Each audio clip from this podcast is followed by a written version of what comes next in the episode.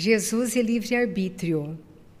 Reunião pública de 29 de 8 de 1960. Em matéria de respeito ao livre-arbítrio, reparemos a conduta do Cristo junto daqueles que lhe partilham a marcha. Companheiro de João Batista, não lhe torce a vocação. Em circunstância alguma, encarcera espiritualmente os discípulos em atitudes determinadas Ajuda sem pedir adesões, ensina sem formular exigências. Escarnecida em Nazaré, onde fixar a moradia, não procura evidenciar-se. Renova Maria de Magdala sem constrangê-la. Não ameaça Nicodemos, porque o doutor da lei não lhe compreende de pronto a palavra. Não exibe poderes divinatórios para impressionar o sinédrio. Permite que Pedro renegue a vontade, deixa que Judas deserte como deseja. Confere a Pilatos e Antipas pleno direito de decisão. Não impede que os amigos durmam no horto enquanto orem em momento grave. O Sirineu, que se destaca, ao fim de auxiliá-lo no transporte da cruz, é trazido pelo povo, mas não rogado por ele mesmo. E, ainda depois da morte, volvendo ao convívio dos irmãos de ideal, não tem qualquer bravata de interventor. Entende as dúvidas de Tomé. E quando visita Saulo de Tarso às portas de Damasco, aparece na condição de um amigo sem qualquer intuito de violência. Onde surge, o mestre define a luz e o amor em si mesmo indicando no próprio exemplo o roteiro certo, mas sem coagir pessoa alguma nessa ou naquela resolução. Quando quiseres verificar se os espíritos comunicantes são bons e sábios, rememora o padrão de Jesus e perceberás que são realmente sábios e bons se te ajudam a realizar todo o bem com esquecimento de todo o mal sem te afastarem da responsabilidade de escolheres o teu caminho e de seguir, de seguir adiante com os próprios pés. Queridos irmãos, somos todos nós nesse instante, sentando confortavelmente nossas cadeiras, elevando nosso pensamento até Jesus e dizendo assim: Querido Mestre, amado Jesus, estamos aqui hoje reunidos gratos por essa oportunidade bendita de conhecer mais os seus ensinamentos divinos para o nosso engrandecimento espiritual. Senhor Jesus, valorize o nosso esforço em compreender e praticar essa sua lei de amor e de paz todos os dias, hoje e sempre. Que assim seja, graças a Deus.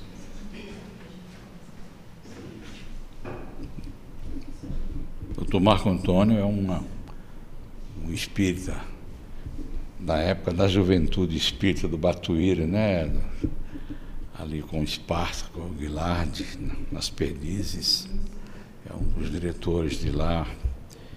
E é um médico muito dedicado à doutrina, pai de família, já esteve aqui várias, a segunda vez, não é, doutor Marco? E nós o conhecemos desde a época que começamos a frequentar o Batuíra em 88, 1988. E foi muito gozado porque eu comecei as pesquisas na doutrina depois de assistir uma palestra sua. Fiquei entusiasmado e não parei mais. Eu me agradeço por isso. Então, é, em primeiro lugar, eu agradeço o convite essa casa que já tivemos a oportunidade de estar, a amizade do Oceano, de sua família e também dessa luta que cada um de nós tem de divulgar a doutrina espírita, que talvez seja a maior caridade que nós possamos fazer com a nossa querida doutrina espírita, é divulgá-la em todas as condições e exaltá-la pela amplitude de conhecimento que ela nos dá nas diferentes áreas. Hoje eu não irei abordar o aspecto da justiça do livre-arbítrio e determinismo nas doenças, que é a minha área específica. Eu sou médico pediatra homeopata. E quanto mais nós estudamos hoje espiritualidade e saúde no mundo todo, que já é uma matéria do currículo médico em várias universidades americanas, e aqui no Brasil ela me parece que já foi aprovada em cinco universidades federais para que essa matéria conste do currículo médico, matéria intitulada Espiritualidade e Saúde, que é justamente o emprego desse assunto, livre-arbítrio e determinismo, na área das doenças humanas. Então, nós podemos até voltar numa outra oportunidade, se assim for do desejo dos amigos da casa, para falarmos especificamente desse assunto na área da saúde. Livre-arbítrio e determinismo é um dos assuntos mais completos e complexos da doutrina espírita. Para esse assunto ser entendido na sua verdadeira dimensão, é preciso que analisemos com alguns conceitos que nos darão base para as conclusões que nós devemos chegar. Quando se estuda alguma coisa, nós temos que partir de informações anteriores para depois somá-las e chegarmos a uma conclusão. É o que faremos na noite de hoje, admitindo que todos que estão aqui presentes tenham firmes dentro de si alguns conceitos que nos, nos ajudarão muito na sequência do trabalho. O primeiro conceito é a existência de Deus. Não é verdade? Sem a existência de Deus, para nós espíritas, que somos espiritualistas, nada disso existiria, o mundo não existiria. Porque o mundo é o pensamento exteriorizado do Criador. Questão número um do livro dos Espíritos: Deus é a inteligência suprema. Então, a partir daí, Criador de todas as coisas. Então, todos nós somos uma partícula divina. Nós temos uma genética divina. Essa é um dos textos que depois nós desenvolveremos na, na Justiça Divina e Saúde. Nós acreditamos que a nossa única genética é a genética material. Meu pai contribuiu com 23 cromossomas e minha mãe com 23 cromossomas e ao se unirem me formaram enquanto ser. Na verdade, o espírito não procede do espírito. O espírito procede de Deus, o corpo procede do corpo. Então, meus pais, ao pensarem em terem um filho, se uniram através do relacionamento de amor e me deram a oportunidade de um corpo material.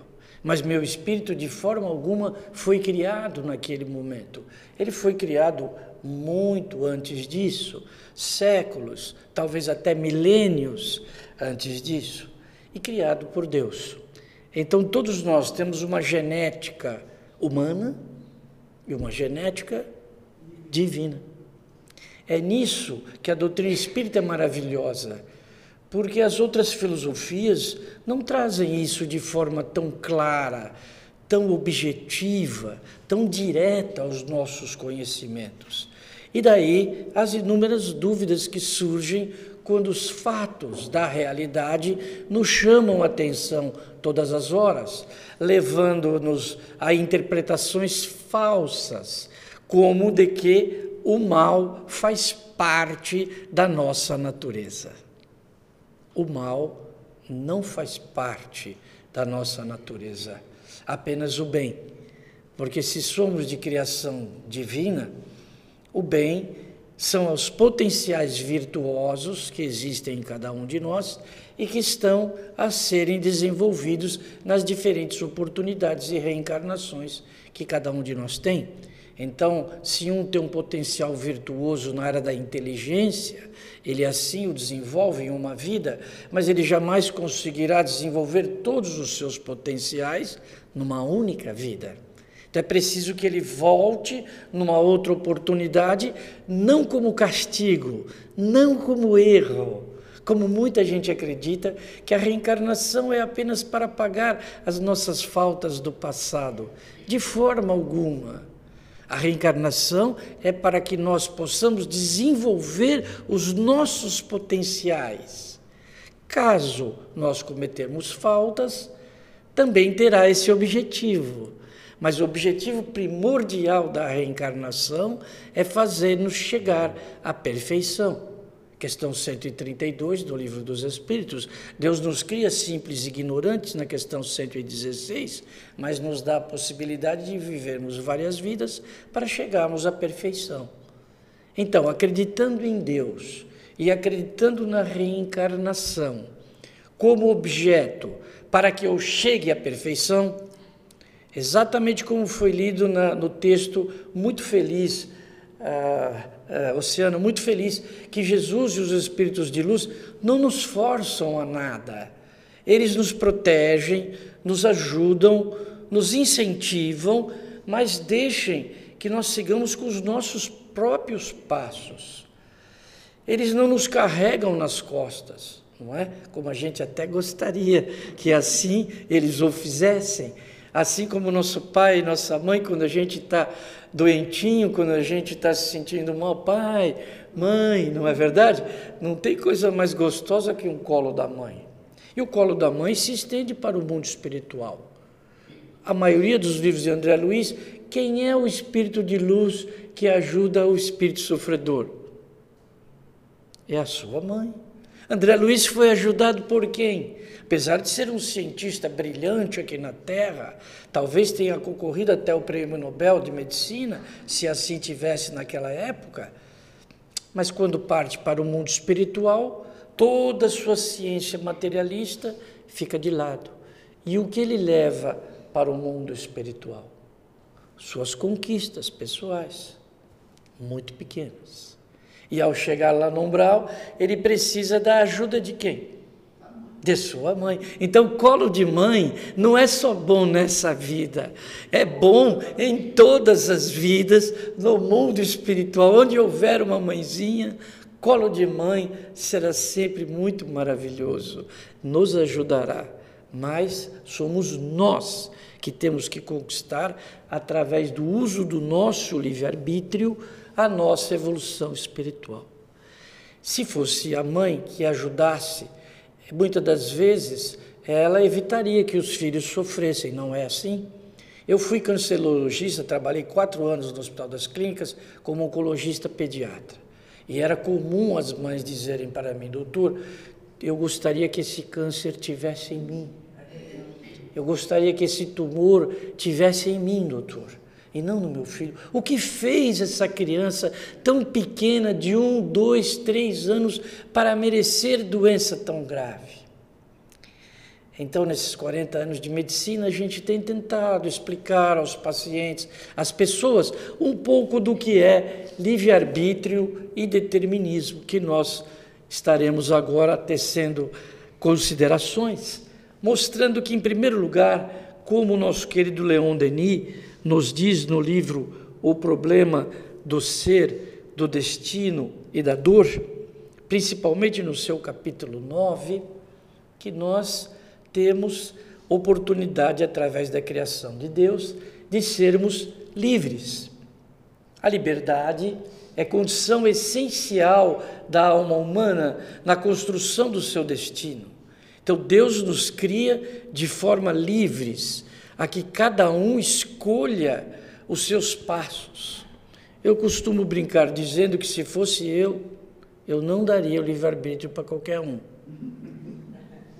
Eu deixaria o indivíduo merecer o seu livre-arbítrio.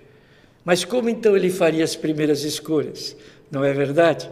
Então, é um risco que a gente corre de deixar o indivíduo que não esteja ainda completamente envolvido com a responsabilidade para que ele aprenda com seus erros ou com seus enganos.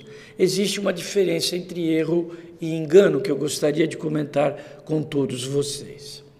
O erro é quando eu sei o que eu devo fazer e não faço. O engano é quando eu estou tentando fazer, mas não consigo. Então, nós confundimos muitas das vezes erros e enganos. O espírito simples, o espírito inexperiente, o espírito irresponsável, brincalhão, criança, ele não comete tantos erros, mas sim enganos, porque ele ainda não sabe muito bem a noção do certo e do errado. Então, através da tentativa e erro, é que ele vai aprender, assim como todos nós. Todos nós só chegamos a conhecer a doutrina espírita muitas das vezes através do sofrimento. Não é verdade? Poucos nasceram em lares espíritas, poucos tiveram um berço que lhes deu toda orientação e ajuda. Minha mãe foi diretora da evangelização do Grupo Espírita Batuíra e ela dizia para mim: Você tem que ir na aula comigo porque se você não for, como é que eu vou conseguir convencer as outras mães a frequentar a evangelização? Se nem o meu filho vai, como é que o filho das outras mães vão?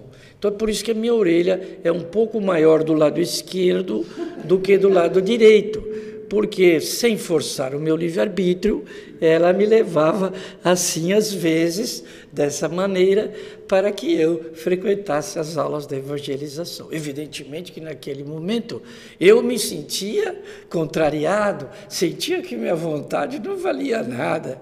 E hoje eu agradeço a ela, já partiu para o mundo espiritual ano passado, próximo dessa data, 27 de setembro, aos 89 anos e toda a família espírita, trabalhadores, médiums, cada um nas suas diferentes áreas. Então, a liberdade, como nos diz Leon Denis, é condição essencial da alma humana na construção do seu destino. Mas só a liberdade não conseguiria trazer o indivíduo à evolução espiritual que ele precisa. Então, ele precisa ser livre e responsável. Não basta ser livre apenas, é preciso que a responsabilidade esteja anexada à liberdade, para que então isso seja construtivo para o próprio indivíduo. Porque às vezes a nossa noção de liberdade é muito falha.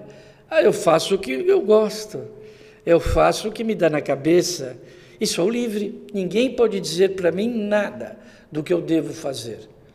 Isso é um grande erro, porque não só estou criando problemas para mim, como para os outros que eu não respeito. Ponho um som numa altura muito alta, que ofende os outros. Grito, me visto de uma maneira totalmente contrária aos costumes. Então estou usando minha liberdade de uma forma agressiva aos outros e agressiva a mim mesmo. Uso drogas, fumo cigarro, bebo de forma irresponsável. Tudo isso causará danos a minha família, sem dúvida, mas principalmente a mim. Então é preciso ter noções claras de que a liberdade sem responsabilidade, na grande maioria das vezes, não traz benefícios ao espírito. Mas como então? Será que desde o primeiro momento o ser deve usar a liberdade e a responsabilidade e ser feliz, conquistar a sua evolução espiritual? Não. Muitas das vezes ele pode ter liberdade e responsabilidade, mas ainda ter um grau de moralidade muito pequeno. Ele é responsável, ele é trabalhador, é livre, mas não se dedica em nada ao desenvolvimento de suas virtudes, a paciência, o amor, a caridade, a solidariedade, a fraternidade. Então o indivíduo tem apenas uma vida material. Ele é livre, ele é responsável, mas cumpre suas obrigações materiais apenas. De pagar suas contas, de ter as suas atividades profissionais, familiares, apenas isso mas não se preocupa em nada em buscar uma moralidade, em buscar uma ligação da criatura com o Criador. Essa é a função das diferentes religiões. Religar significa ligar de novo aquilo que estava desligado, não é verdade? Vocês acabaram de ver um sintoma de religar o aparelho que ali estava desligado, criando dificuldades para nós. A partir do instante que ele foi ligado, ele trouxe facilidades para nós. Então a religião é uma maneira de trazer facilidades para o ser humano na vida em que ele vive e trazer a ele explicações da vida que nós vivemos. Porque sem as explicações religiosas, filosóficas, a vida tem um sentido de muita crueldade, de injustiça. Então, se não houver por trás de um homem livre e responsável as noções de moralidade, as noções de uma filosofia religiosa, ele não encontrará respostas para as dificuldades do dia a dia. De onde eu vim, para onde eu vou, quem eu sou, o que são esses fatos que acontecem de uma menina ser acidentada por uma bala perdida, de alguém ser atropelado em situações totalmente difíceis, o índice enorme de suicídios em todo o mundo, no Brasil, um suicídio a cada 32 minutos, e no mundo, um suicídio a cada 40 segundos, 220 mil suicídios por dia, um milhão em todo o planeta. O que está acontecendo? a falta de uma noção profunda de quem eu sou. O que eu estou fazendo aqui? Quais são os compromissos que deixei e que sou responsável agora para dar continuidade? Então, sem essas noções claras, sem o nosso entendimento ser ampliado, fica muito difícil encontrar respostas. E sem respostas, o sofrimento é inevitável. Então o ser precisa de liberdade, responsabilidade e evolução moral. Não só evolução tecnológica, não é? Como eu disse, e brincando, esse obsessor não veio das vidas passadas. Esse obsessor que condiciona a minha vida, eu não faço nada sem ele. Eu já acordo com ele, eu já vejo nele o que eu vou fazer, eu vejo os compromissos de ontem que eu não resolvi, eu sei as notícias, eu ligo a televisão, eu vejo o jogo de futebol. Ele domina quase que 24 horas a minha vida. Esse obsessor eu não posso dizer que existia na vida passada. Esse é da vida atual. Aliás, deve ser um dos únicos, né? Porque todos os outros já nos acompanham há bastante tempo, não é? São amigos que a gente ainda não conquistou mas mostrando que o homem vai vivendo, vai desenvolvendo sua liberdade, sua responsabilidade e sua evolução moral, mas vão surgindo fatos novos em sua vida, situações novas, do qual ele precisa ter uma base para entendê-las, para poder conviver, para poder ter respostas às suas dificuldades. E para ter uma vida de qualidade, é necessário que minimamente nós tenhamos essas respostas em nossos corações, porque o número de pessoas que nos procuram é cada vez maior em desespero. Quando não dentro da própria família, quando não entre os amigos, quando não entre os conhecidos. Pessoas que nos procuram em graus diferentes de desespero e sofrimento, tentando entender o que está acontecendo com ela. E a doutrina espírita nos ajuda demais em encontrar essas respostas, não só para nós, mas para aqueles a quem amamos, e possamos ser elementos úteis, instrumentos para que eles se sintam bem, fortalecidos e levem a sua vida dentro de uma evolução positiva. Não é? No fundo, a depressão é uma doença da alma. Se a alma está doente, o corpo físico reflete essa doença. Então, com as lições espíritas, com as orientações espíritas, eu tenho elementos que são medicamentos para a minha alma. Então, a chance dela adoecer diminui muito, não que tire totalmente, porque nós conhecemos várias pessoas espíritas também desenvolvendo essa patologia. Mas nós sabemos que o conhecimento espírita nos é muito útil para uma vida de qualidade. Então, cada um de nós que seja livre, que seja responsável e que desenvolva sua moralidade, tem tudo para ter uma vida de qualidade. Mostrando ali esse desenho, no sentido de que então Deus, nosso Pai, nos cria e nos deixa livres para que cada um siga o seu voo, cada um decida para onde vai, após sermos criados por nosso Pai que estás nos céus. Basta-nos apenas a noção de liberdade, a noção de responsabilidade e a noção de moralidade para que sejamos felizes? Sim, para algumas pessoas isso é suficiente. Mas analisando mais completamente, é preciso que tenhamos as noções do bem e do mal.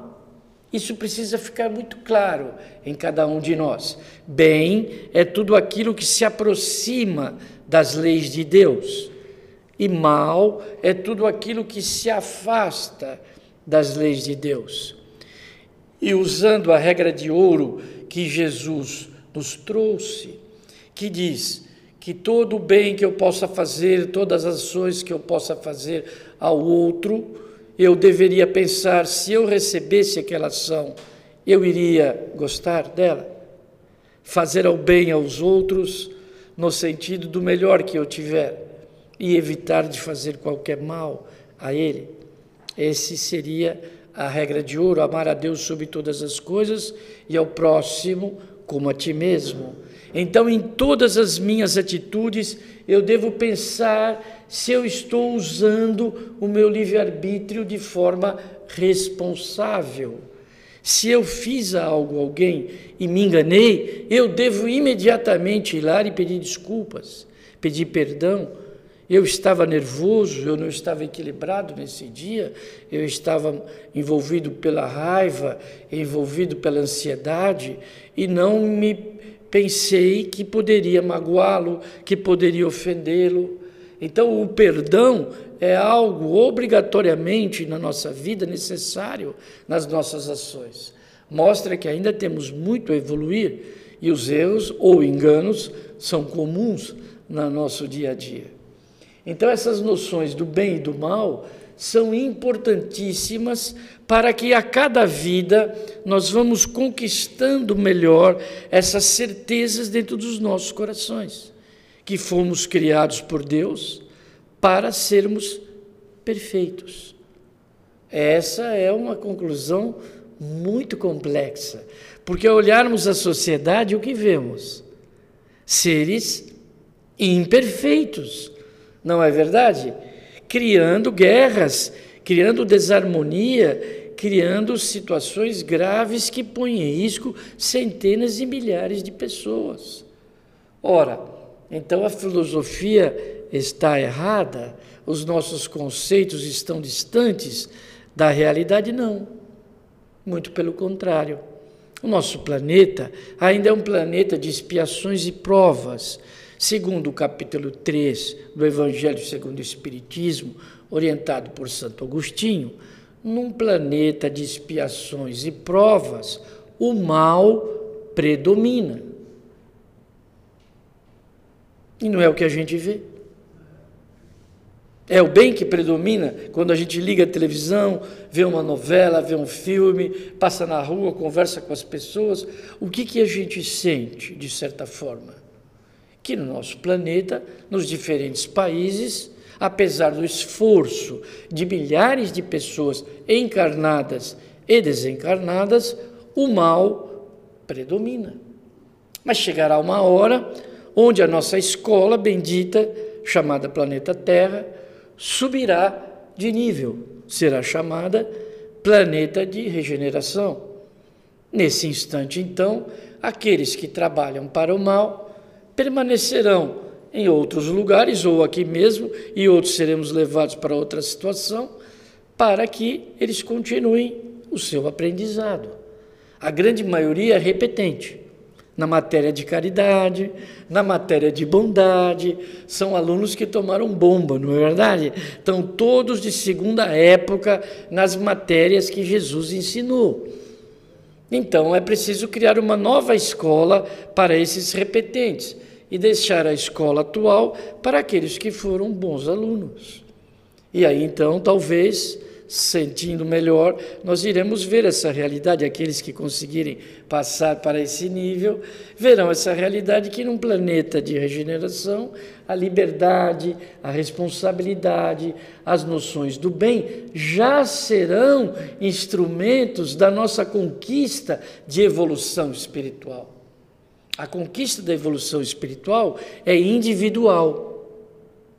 Uma mãe por mais que ame o seu filho, uma esposa, por mais que ame o seu esposo, não pode passar a sua evolução para ele. É como se eu pegasse esse chip aqui e colocasse no seu celular, não é? Não é. Não é assim. A evolução espiritual é algo próprio de cada um. Foi construído ao longo dos milênios e ainda será aperfeiçoado ao longo de outros milênios. A evolução espiritual é intransferível e ocorre durante do tempo infinito. Então, quando nós vemos uma pessoa errar, a gente diz assim: ah, não faz mal, ele vai evoluir ainda, ele vai evoluir ainda, não é assim? Ele vai evoluir ainda, só que num tempo infinito, vai demorar bastante, não é? Porque às vezes o grau de resistência, o grau de rebeldia daquele indivíduo é muito grande. E o que é a rebeldia? senão o uso tóxico do livre-arbítrio. Se vocês não lembrarem de nada dessa palestra, lembrem só dessa frase. A rebeldia é o uso tóxico do livre-arbítrio. Eu uso meu livre-arbítrio para prejudicar os outros e a mim mesmo. Eu estou me intoxicando, eu estou causando degenerações eu estou causando lesões, eu estou causando prejuízos, eu estou causando desarmonia em mim e nos outros que sofrem a minha ação. Através do que? Do meu livre-arbítrio. Eu acredito naquilo e vou naquilo até o fim. Eu não abro mão, mesmo que outras pessoas me digam que eu estou errado. Então, rebeldia é o uso tóxico do livre-arbítrio. Diz do Santo Agostinho, no capítulo 3, Muitas moradas na casa de meu pai, que a terra é o local de caráter comum, serve de exílio para os espíritos rebeldes à lei de Deus. Então, todos nós que aqui estamos, de uma forma ou de outra, somos rebeldes. Quando eu disse isso a primeira vez para uma pessoa super calma, tranquila, ela olhou para mim e disse: Mas doutor, o senhor tem certeza que eu sou rebelde? Não, não é rebelde a mim, nem a nossa sociedade, você é rebelde às leis de Deus. De alguma forma. Porque Santo Agostinho afirma caracteristicamente que todos nós que aqui estamos somos rebeldes à lei de Deus. O dia que nós não formos rebeldes à lei de Deus, não estaremos mais aqui. Então a Terra é um planeta caracterizado pelo uso tóxico do livre-arbítrio. Vejam, o livre-arbítrio determinou todos os habitantes deste planeta. Sete bilhões de espíritos são rebeldes. E se existe quatro vezes ao redor do planeta Terra uma população espiritual ligada a nós, é porque eles também são rebeldes. Então, 7 vezes 4, 28. 28 mais 7, 35 bilhões de espíritos rebeldes à lei de Deus. Fizeram um uso tóxico do seu livre-arbítrio e aqui estão pelo peso específico do seu perispírito. À medida que eu cometo atitudes mais contrárias às leis de Deus, é como se meu perispírito ficasse mais pesado, mais pesado, mais pesado. Então, mesmo que eu receba chance e oportunidade de acompanhar os bons espíritos, eu não consigo. Porque eu determinei o peso específico do meu perispírito, eu determino o peso específico do meu perispírito, a densidade dele, a massa que meu perispírito tem é determinada pelos meus atos, pelos meus pensamentos, pelos meus sentimentos, pelas minhas ações. Então, se ele ainda é pesado e denso, é em função do meu livre-arbítrio, usado de forma irresponsável. Então, nós reencarnamos para aprender, no fundo, a usar o nosso livre-arbítrio de forma responsável. Então, o objetivo de todos nós é sabermos usar o nosso livre-arbítrio de forma adequada para a conquista da evolução espiritual. Nem que isso demore milênios. Não faz mal, não interessa. Para os espíritos de luz não existe tempo, não existe espaço. Todas as noções que nós temos da física mecânica e da física quântica são muito pequenas perante o universo criado de Deus. O que importa é aproveitarmos a nossa vida atual no uso consciente e responsável do nosso livre-arbítrio, que é exatamente esse trecho que nós viemos falando.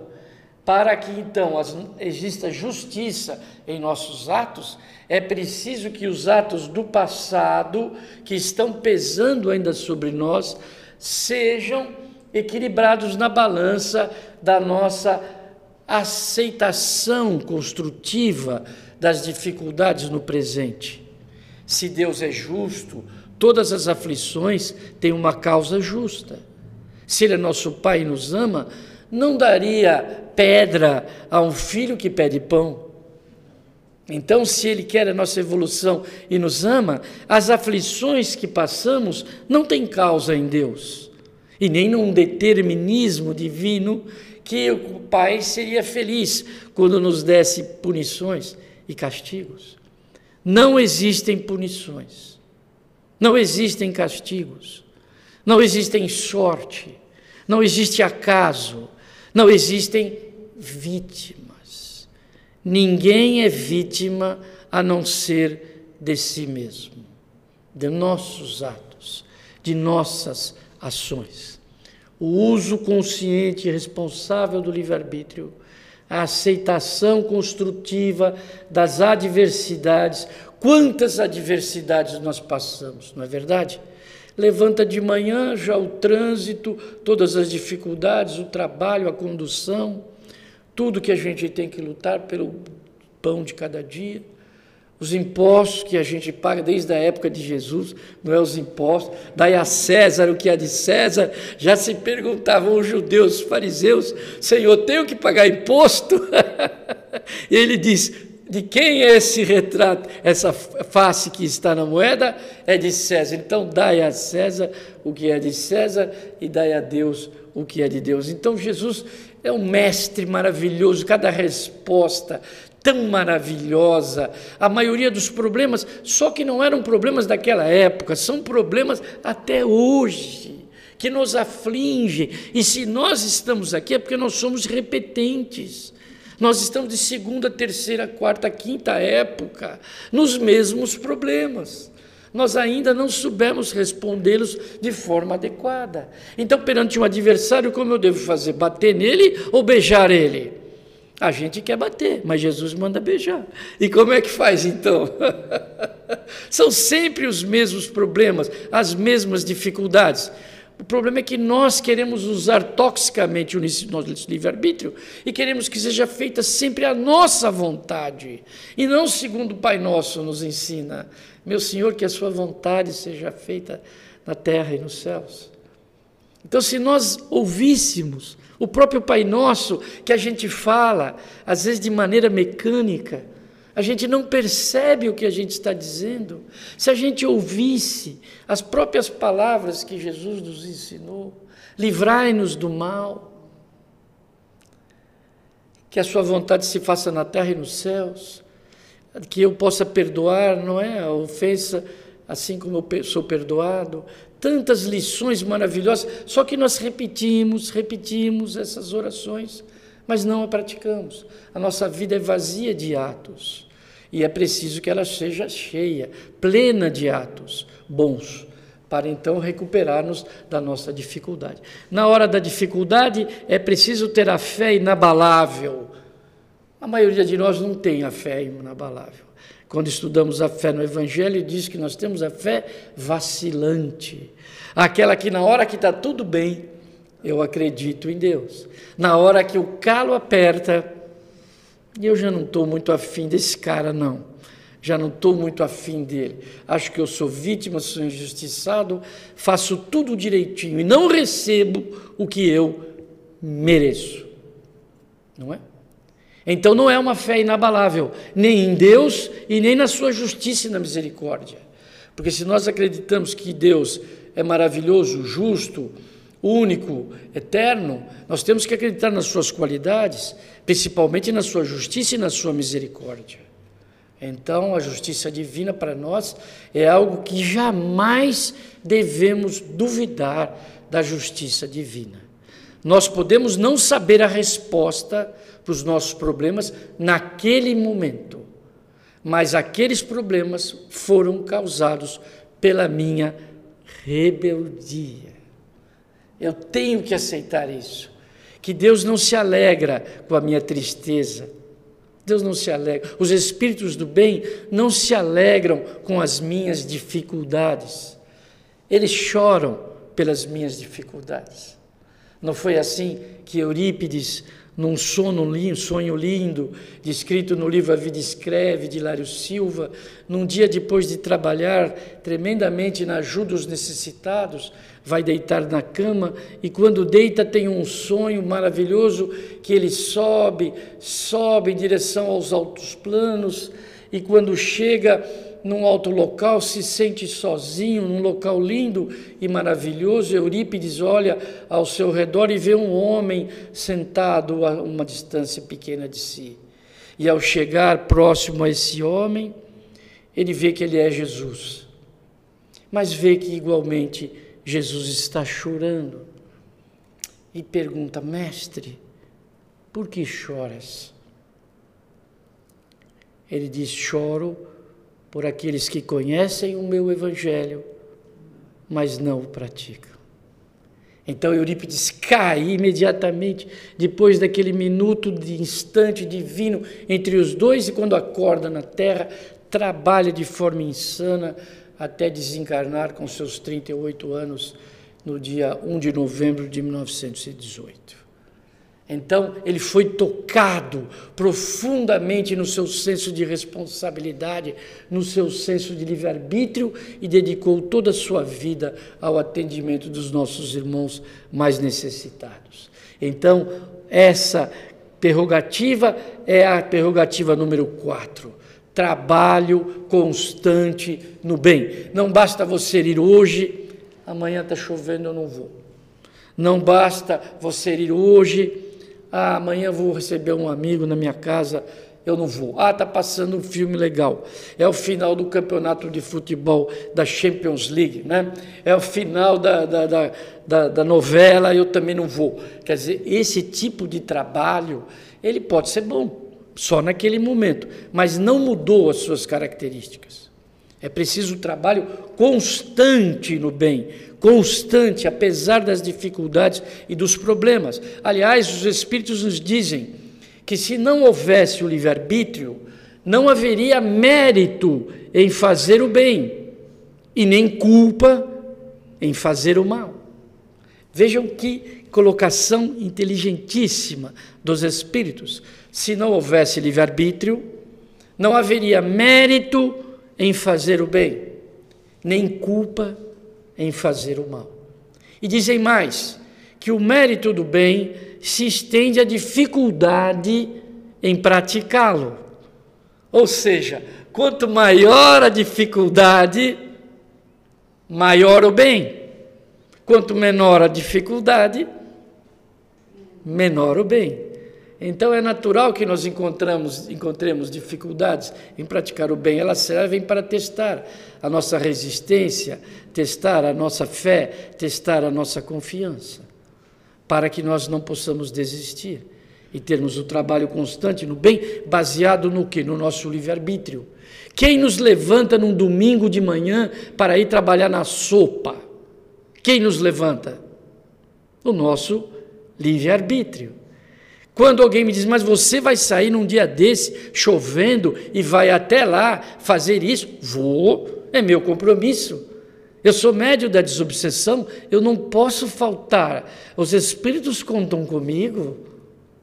E quem te levou a fazer isso? o seu livre-arbítrio.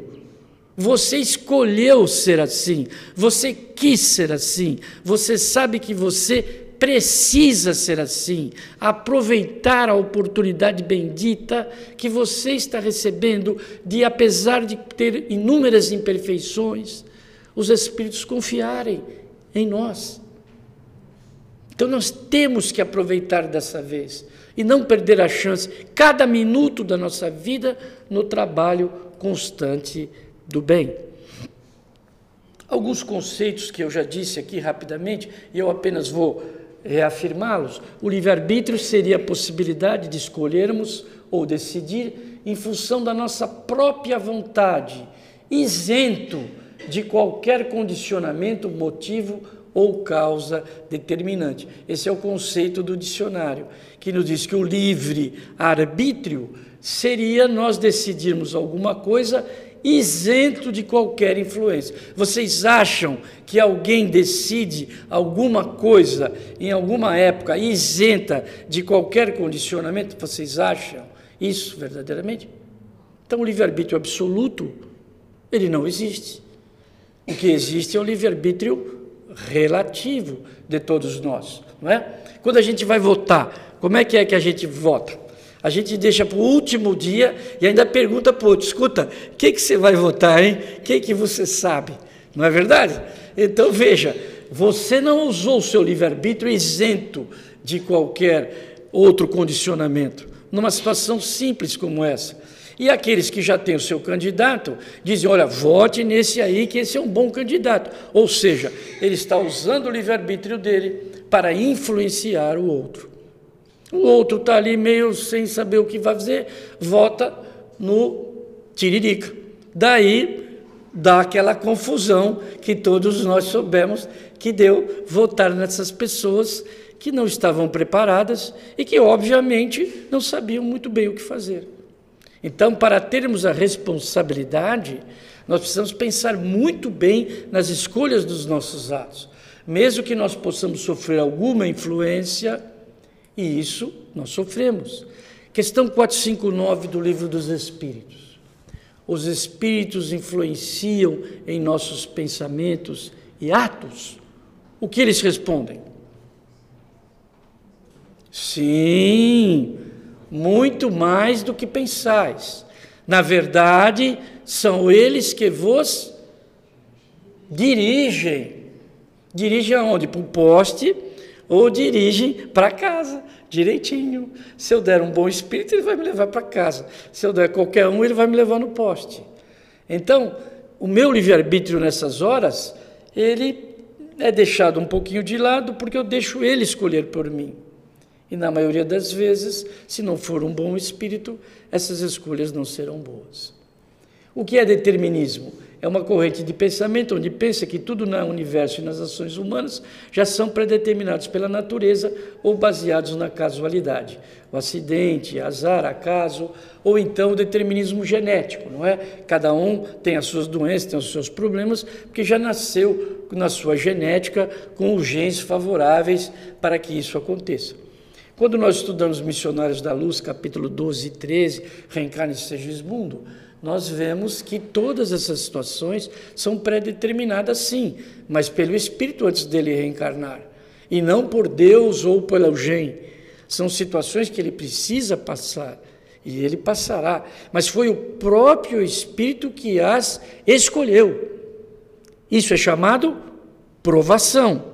Quando eu não escolho, não tenho condição espiritual de escolher as minhas próprias dificuldades e necessidades, e os espíritos escolhem por mim, isso é chamado expiação, onde eu sou obrigado a aceitar as consequências da minha, da minha falta. Diz Emmanuel, é a punição de um crime. Então eu não posso escolher. Eu cometi atitudes equivocadas e agora preciso sofrer as consequências.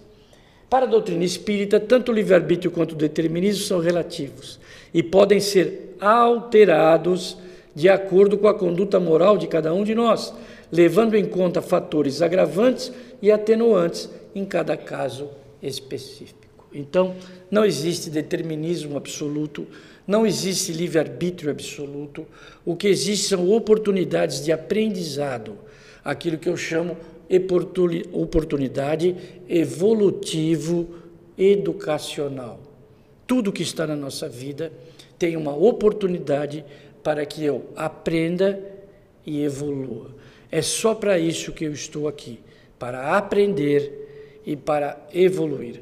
Com muitas dificuldades ou com menos dificuldades, mais sofrimento ou menos sofrimento, depende única e exclusivamente de mim, de minhas escolhas anteriores e de minhas escolhas atuais.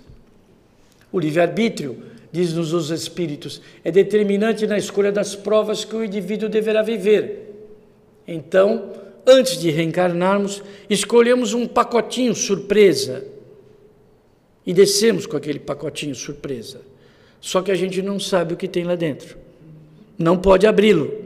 A vida, a cada dia, irá nos trazendo pequenas surpresas. Então é o pacotinho surpresas que você escolhe junto com os espíritos e mergulha. Pela bênção do esquecimento, você esquece que fez essas escolhas. Se elas foram boas, foi você. Se elas foram mal, mas foi Deus. Então nós culpamos os outros pelos nossos sofrimentos, nunca culpamos a nós mesmos pelos os nossos sofrimentos. Então qual seria esse pacotinho de surpresas que nós escolhemos antes de reencarnar? E ao chegar aqui, a cada dia vão aparecendo algumas surpresas a família, os nossos próprios pais, sem dúvida nenhuma, na grande maioria das vezes, nossos pais são nossos amigos, são espíritos que já vivemos juntos em várias encarnações e que ainda temos laços de amor. Então é natural que a gente busque espíritos que nos amam, que nos foram afins, amigos, e busque reencarnar entre eles. Então, nossos pais, no nosso pacotinho surpresa, nossos pais, nosso irmão, não é? Nossos irmãos, isso independe de nos darmos bem com eles ou não. Isso é outra questão. Mas que no nosso pacotinho, esses assuntos já estavam escolhidos no mundo espiritual. Muita gente diz que esposa e filhos, não, devido à chance de que o indivíduo tem de chegar aqui na Terra e esquecer completamente esses compromissos. Esquecer é uma coisa, dizer que eles não estavam programados é outra muito diferente. Então, se eu chego aqui e uso meu livre-arbítrio de forma tóxica e mudo completamente as minhas escolhas, as minhas prioridades, as minhas uh, vamos dizer, determinações, eu tenho esse direito do meu livre-arbítrio, mas devo sofrer as consequências das minhas escolhas. Então, eu digo que sim, a família, enquanto pai, irmãos, se houver a necessidade do casamento e de filhos, como no caso do Segismundo, não é? Missionários da Luz, Adelina e Raquel, já tinham o filho Joãozinho, e Segismundo seria o segundo casal. O pai, inconscientemente, não queria o reencarne de Segismundo, porque ele já havia assassinado o próprio pai duas encarnações seguidas por amor à própria mãe, Raquel. E agora, quando se falou, Adelino, você vai ser pai, e ele inconscientemente sentiu a presença de Segismundo, ele não queria de forma alguma que ele reencarnasse. Então, o que ele fazia? Mentalmente, ele anulava os próprios espermatozoides que ele, no relacionamento com a Raquel, transmitia a ela. Então veja que foi preciso que Adelino, o pai de Segismundo, fosse levado ao mundo espiritual, trabalhado as questões ante ele, para que ele aceitasse a reencarnação do seu filho, que já era um espírito melhorado daquelas outras encarnações onde eles houveram esse problema. Mas essa situação ainda estava pendente entre os dois. Então dizer que não há planejamento é um erro que eu posso dizer é que eu me esqueci do planejamento ou mudei o planejamento que eu havia feito. Assim como o meu sexo biológico. Hoje, a grande maioria de homossexuais no mundo. Vocês têm uma ideia de quantos homossexuais existem hoje no mundo, aproximadamente? Se eles forem 7% da população mundial, apenas 7, eles são 490 milhões de espíritos no planeta Terra. E se estão criando filhos, cada três casais homossexual, um cuida filho, são mais 150 milhões de crianças sendo criadas por casais homossexuais, um total de quase 600 milhões de espíritos hoje. Três vezes o Brasil, no mundo, espalhados no mundo, em que o seu sexo biológico, determinado no plano espiritual, ao chegarem aqui, eles não aceitaram. De certa forma, sentem-se de outro sexo, a sua identidade sexual não é igual à sua identidade corporal. Isso cria a ele dificuldades imensas. Emmanuel, no livro Vida e Sexo, nos diz que o sexo biológico é determinado pela somatória das nossas qualidades, inclinações, tarefas e débitos. Então, cada um de nós, ao chegar aqui na Terra, na somatória dessas situações, nasce homem ou mulher, para que então desenvolva as suas tarefas. Os espíritos têm sexo? Não. Questão 200 do Livro dos Espíritos. Tanto faz nascer homem ou mulher, o que depende são as tarefas que eles vão executar. Então, para nós vermos como isso é importante, isso já é pré-determinado, escolhido antes da nossa reencarnação. É o nosso livre-arbítrio que escolhe a família, o sexo, muitas das vezes, sem dúvida nenhuma, meio cultural, social, intelectual e religioso, ou seja, até a religião dos nossos pais é levada em conta em função de que nós, enquanto espíritos, precisamos daqueles esclarecimentos. Então, ser espírita hoje é uma bênção. Nossos pais, em sendo espírita, melhor ainda. Termos oportunidade de vir a conhecer o Espiritismo, melhor ainda, porque são oportunidades que o nosso espírito precisa para evoluir.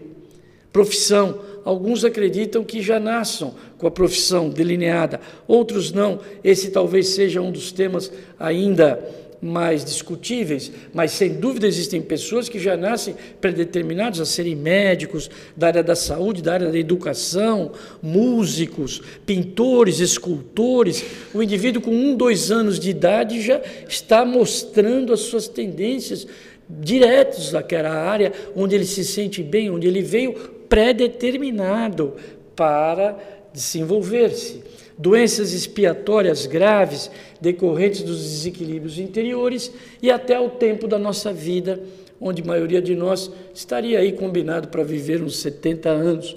Hoje já estamos passando bastante essa essa marca, não é? Estando próximo dos 80 e alguns países já próximos dos 85 anos.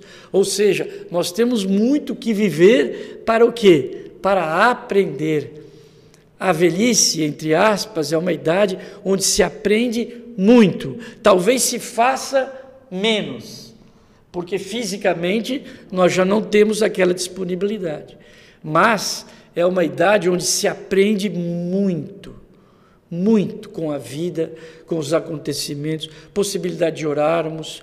Nosso espírito pode desprender do nosso corpo doente e visitar outras pessoas, ajudar outras pessoas no sono, na oração, no trabalho espiritual. Então, mesmo que o nosso corpo esteja adoentado, esteja envelhecido, nosso espírito é imortal. Ele está livre para trabalhar e criar e ajudar as pessoas. Então, a velhice ainda é um tempo de muito trabalho, talvez não pelo corpo, mas já pela fase espiritual que a maioria de nós, então, pode desenvolver. Muitas pessoas me perguntam, mas doutor Marco, e as pessoas que nascem em favela, que têm essa vida tão complicada, esse meio ambiente onde elas vivem não é um, um arrastamento ao mal, elas não acabam sendo más e tomando atitudes graves ligadas a drogas, ligadas a, ao vício, a essa parte toda da prostituição, ao adultério, todas as situações, porque elas não tiveram escolhas na sua vida. Dizem-nos os Espíritos que ninguém nasce predestinado ao crime, entendendo o crime qualquer atitude contrária às leis de Deus e ao próximo. Tá certo? Então ninguém nasce predestinado ao crime. todo ato resulta sempre da vontade e do livre-arbítrio, questão 861. Ou seja, esses espíritos nasceram naquele meio ambiente porque o meio social daqueles indivíduos era a prova que eles deveriam passar. Isso está escrito no Consolador, segundo o nosso querido Oceano, a continuação do livro dos Espíritos.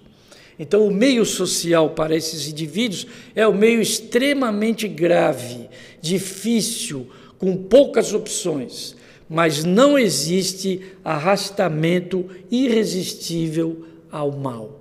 Pode haver influência, sim, mas caberá àquele espírito lutar para resistir a essas más influências.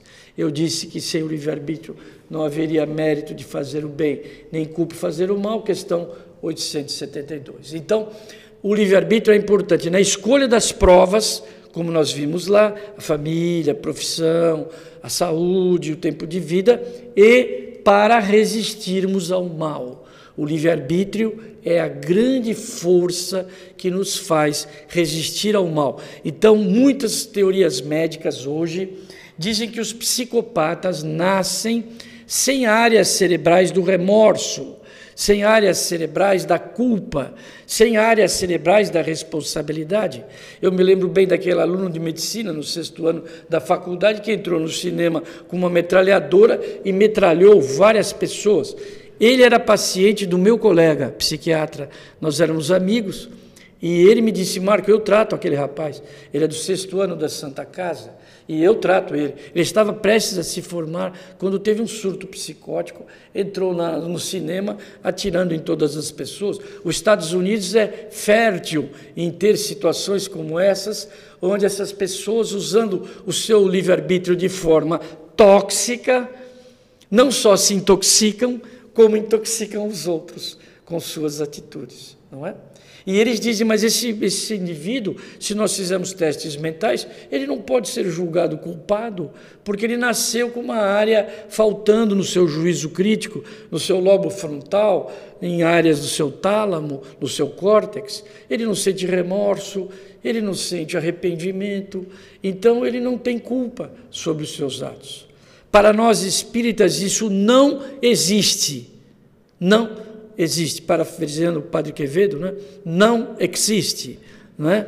não existe essa possibilidade de que o espírito não seja responsável pelos seus atos. Ele sempre será, mesmo quando ele estiver envolvido pelas drogas, mesmo quando ele estiver ao lado de outras pessoas cometendo crime e ele se sente envolvido a cometer, mesmo com o uso de drogas, mesmo com doenças mentais graves, sempre o espírito terá a possibilidade de dizer não. Então, quando algum ato for cometido, é porque de alguma forma ele concordou que aquele ato se cometesse. É o que muitos me dizem sobre obsessão. Nós tratamos de muitas crianças com problemas obsessivos também. A obsessão hoje não é apenas um problema ligado aos adultos, mas muitas crianças estão envolvidas nos últimos 20 anos, a nossa experiência, de tratarmos crianças envolvidas em processo de influenciação espiritual. E essa influenciação espiritual é grave, porque a criança não é uma criança, ela está criança. E eu digo ao pai e à mãe daquela criança: você não é pai e você não é mãe daquela criança. Ela é filha de Deus. Está sob o seu controle, sobre a sua gestão, sobre a sua orientação na vida atual. Já tiveram 100, 200 outros pais como você, 100, 200 mães como você. Então é um espírito imortal e que traz afetos e desafetos do passado.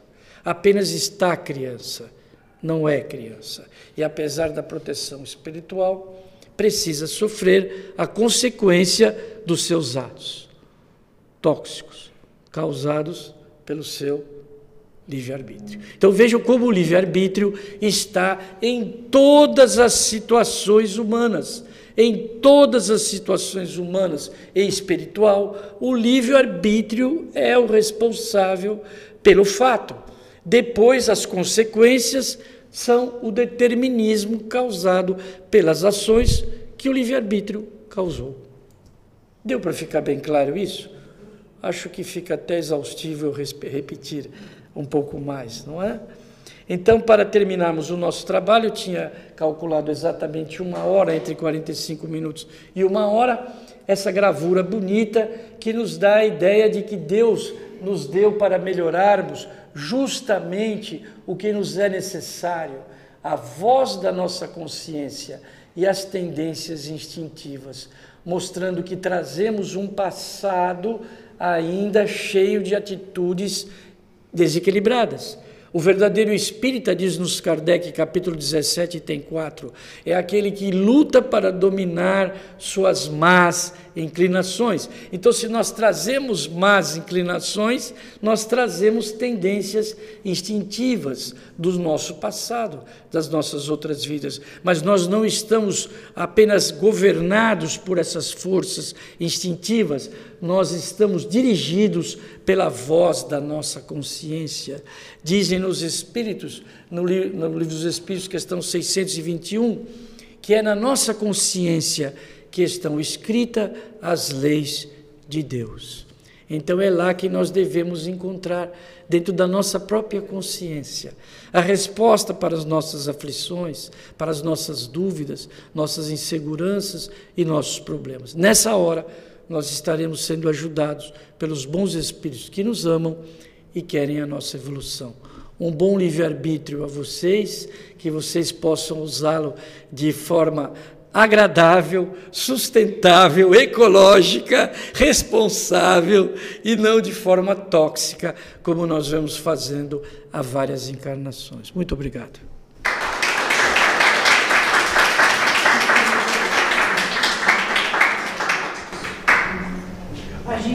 de saber a caixinha do saquinho. É. Então, eu também pensei assim, posso responder, Luciano? Eu também pensei assim um bom tempo, senhora sabe? Na minha mocidade e na época mais simples da minha vida, eu pensava assim. Mas a minha própria vida disse para que eu não soubesse. Eu casei com a Cristina, minha esposa aqui presente, éramos jovens da mesma evangelização e mocidade. Estudávamos juntos na, na mocidade, na evangelização. Trabalhávamos com as crianças, com os jovens e começamos a notar as nossas afinidades, a alegria de estarmos juntos. Não houve nenhuma paixão arrebatadora, como se olhasse a ela, como aquela jovem que vem no cinema, toda vestida de branco, né? oceano com o cabelo esvoaçando, não é? Não houve nada disso. Aquele jovem arrebatador, musculoso, forte, um exemplo de segurança e beleza, nada disso.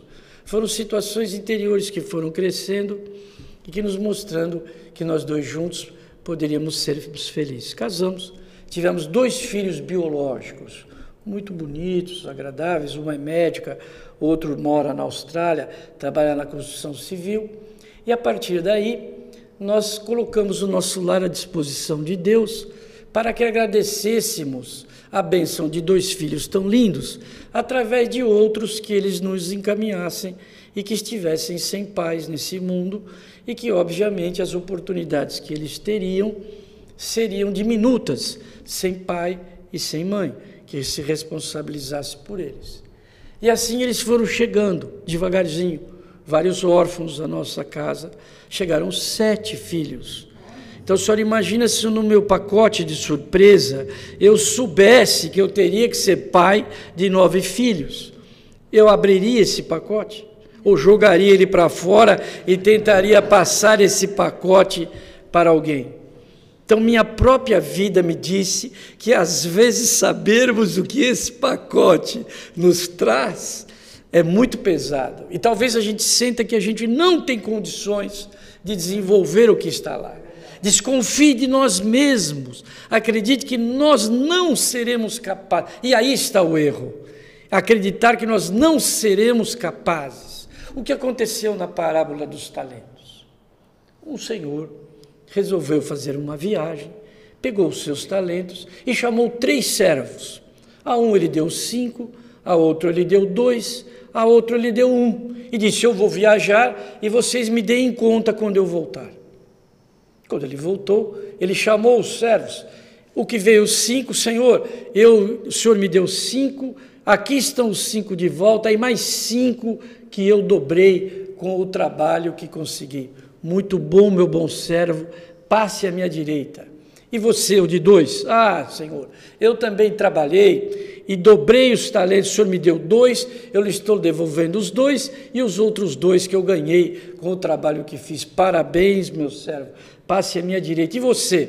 Ah, meu Senhor, eu sei que o Senhor é muito rigoroso, eu sei que o Senhor é muito bravo, eu sei que o Senhor colhe onde não plantou, então tive medo e escondi o seu talento. Estou lhe devolvendo exatamente como ficou. Então, se eu soubesse que teria que dobrar cinco, eu teria mais medo como o primeiro, enterraria tudo que eu já sabia e ficaria com o medo, em vez de assumir o risco de ter que devolver ao Senhor o trabalho que Ele me confiou. Então, saber exatamente aquele pacote de surpresas é um perigo enorme, que poria em risco a nossa autoestima, que poria em risco todo um planejamento. Então, por um lado, a bênção do esquecimento para nós é uma situação muito agradável, importante, que vai fazendo com que as provas cheguem de pouquinho, vagarosamente, e que a gente consiga dar contas dela, mesmo que a gente tenha que trocar o pneu do carro com ele andando. Que a maioria de nós gostaria que o carro estivesse parado para trocar o pneu, mas às vezes não dá.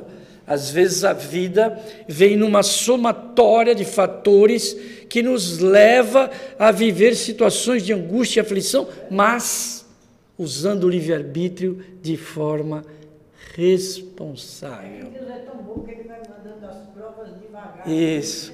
E sempre menos do que a gente precisa, né? Menos do que a gente precisa, sempre um pouquinho menos. Você foi bem naquela, eu não te dou outra. Agora, você não foi bem naquela, eu tenho que te dar uma outra, porque eu, a primeira você não respondeu. Você rasgou a folha e jogou fora, não respondeu as questões, como é que eu vou fazer? Eu vou te dar outra prova, para que você passe. E assim sucessivamente, não é? Então eu hoje estou preferindo não saber o que o pacotinho de surpresa tinha para mim nessa encarnação. Está ótimo, senhor. Muito obrigado. Oportunidade. Viu? Muito obrigado. A próxima palestra, a Mônica, Mônica Prioli. A Mônica é jornalista e ela vai, eu dei uma, um tema para ela. Que eu não, não, não vejo nenhuma casa espírita tocar nesse assunto. Mulheres pioneiras do Espiritismo.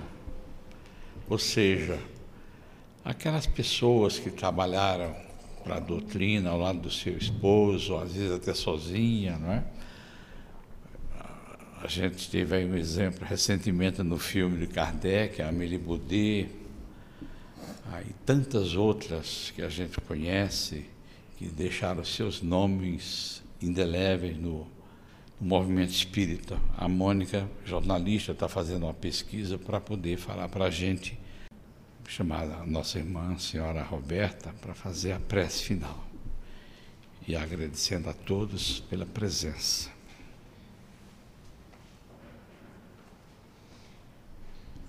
Meus amigos, meus irmãos, depois de ouvir essa palestra tão linda, tão responsável, que nos ensinou a respeitar o nosso livre-arbítrio, nós vamos agradecer a, a oportunidade que estamos tendo.